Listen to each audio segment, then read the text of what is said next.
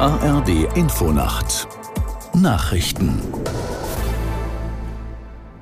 um 1 Uhr mit Ronald Lessig. In den USA ringen Politiker kurz vor Ablauf einer Frist um eine Lösung im Haushaltsstreit. Das Repräsentantenhaus stimmte einem Übergangsetat ohne neue Ukraine-Hilfen zu. Aus Washington Katrin Brandt. Wenn nun noch der Senat zustimmt, wäre ein Stillstand der Regierung vorübergehend abgewendet. Sie könnte für die nächsten 45 Tage weiter arbeiten und Gehälter zahlen. Und der Kongress hätte Zeit, einen regulären Haushalt zu verabschieden. Ohne die Zustimmung des Senats schlittert die US-Regierung in der Nacht zum Sonntag in einen Shutdown. In den vergangenen Monaten war es nicht gelungen, einen Haushalt für das nächste Jahr zu verabschieden, unter anderem weil die Republikaner im Abgeordnetenhaus uneins sind. Der CDU-Vorsitzende Merz hat seine Äußerungen zur Asylpolitik verteidigt.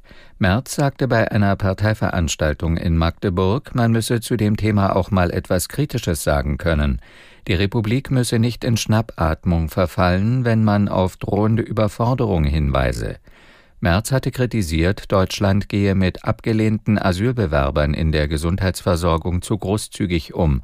Die Äußerungen stießen vor allem bei SPD, Grünen und Linken auf Kritik. In der Slowakei hat die liberale Partei Progressive Slowakei offenbar die vorgezogene Parlamentswahl gewonnen. Nach ersten Prognosen stimmten rund 23,5 Prozent der Wählerinnen und Wähler für die Partei von EU-Vizeparlamentspräsident Schimeczka. Die EU- und Ukraine-freundliche Partei war zuvor nicht einmal im Parlament vertreten. Auf Platz zwei kommt demnach die linkspopulistische Schmerpartei von Ex-Premier Fizzo mit knapp 20 Prozent. Im Spitzenspiel der Fußball-Bundesliga hat es keinen Gewinner gegeben. RB Leipzig und Bayern München trennten sich 2 zu 2. Aus der Sportredaktion Hendrik Lückhoff.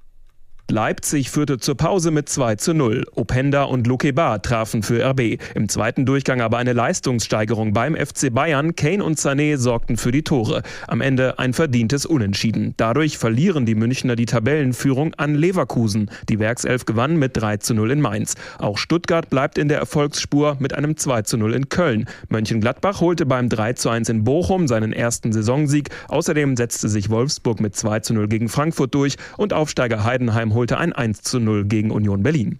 Und in der zweiten Liga hat der FC St. Pauli am Abend mit einem 2 zu 1 Sieg bei Hertha BSC die Tabellenspitze erobert. Das waren die Nachrichten. Das Wetter in Deutschland. In der Nacht meist trocken, zur Nordsee hin einzelne Schauer, Tiefstwerte 15 Grad auf Amrum und bis 4 Grad im Westerzgebirge. Am Tage meist heiter, an den Küsten Regen bis 27 Grad, am Montag sonnig bis 30 Grad. Die Zeit, es ist 1 Uhr 3.